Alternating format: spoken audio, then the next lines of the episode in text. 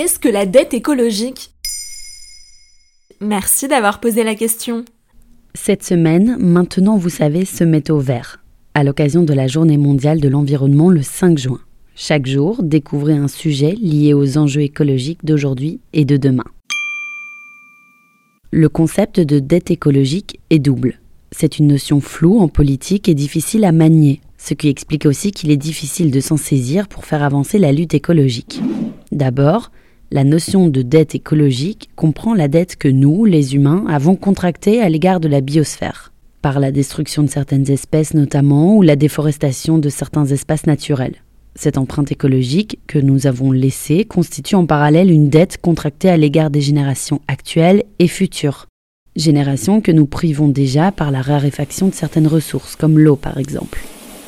Cette dette-là se caractérise par le jour du dépassement, nous vous en parlions dans un épisode précédent de Maintenant vous savez. Ce jour dans l'année où les humains et les sociétés ont consommé plus de ressources que la Terre n'est capable de produire en un an. Mais il existe une autre définition de cette dette? Oui, et elle s'est imposée dans les débats internationaux depuis les années 90, selon un article de nos confrères du magazine Alter Eco, au moment où la crise climatique commence à battre son plein. Cette nouvelle définition de la dette écologique caractérise la relation entre les pays du Nord et les pays du Sud. Elle est plus floue, plus abstraite et donc très difficile à s'imposer dans des agendas politiques par des mesures concrètes.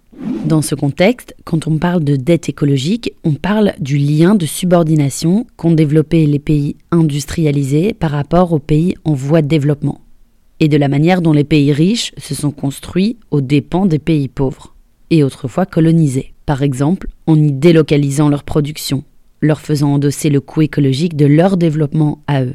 L'organisation équatorienne Action Ecologica définit cette dette-là comme une dette accumulée par les pays industrialisés du Nord envers les pays du monde entier à cause du pillage des ressources, des dommages causés à l'environnement et de l'occupation gratuite de l'environnement pour le dépôt des déchets tels que les gaz à effet de serre provenant des pays industrialisés. Autrement dit, c'est l'idée qu'une faute doit être réparée, car si les pays du Nord se sont développés plus rapidement, d'autres États et d'autres populations ont dû en payer le prix. Difficile cependant de chiffrer le préjudice subi et d'estimer le manque à gagner aussi pour ces pays. À cela s'ajoute le fait qu'en plus de se développer aux dépens des pays du Sud, les pays du Nord ont consommé davantage de ressources que ceux du Sud, pour satisfaire des rythmes de vie beaucoup plus gourmands. Selon Oxfam, les 10% les plus riches de la planète concentrent à eux seuls 50% des émissions de CO2. C'est ce que dévoilait l'organisation dans un rapport de 2015. Elle estime qu'un pour cent des habitants les plus riches du monde, issus des pays du Nord, a une empreinte carbone 175 fois supérieure à celle des 10% les plus pauvres.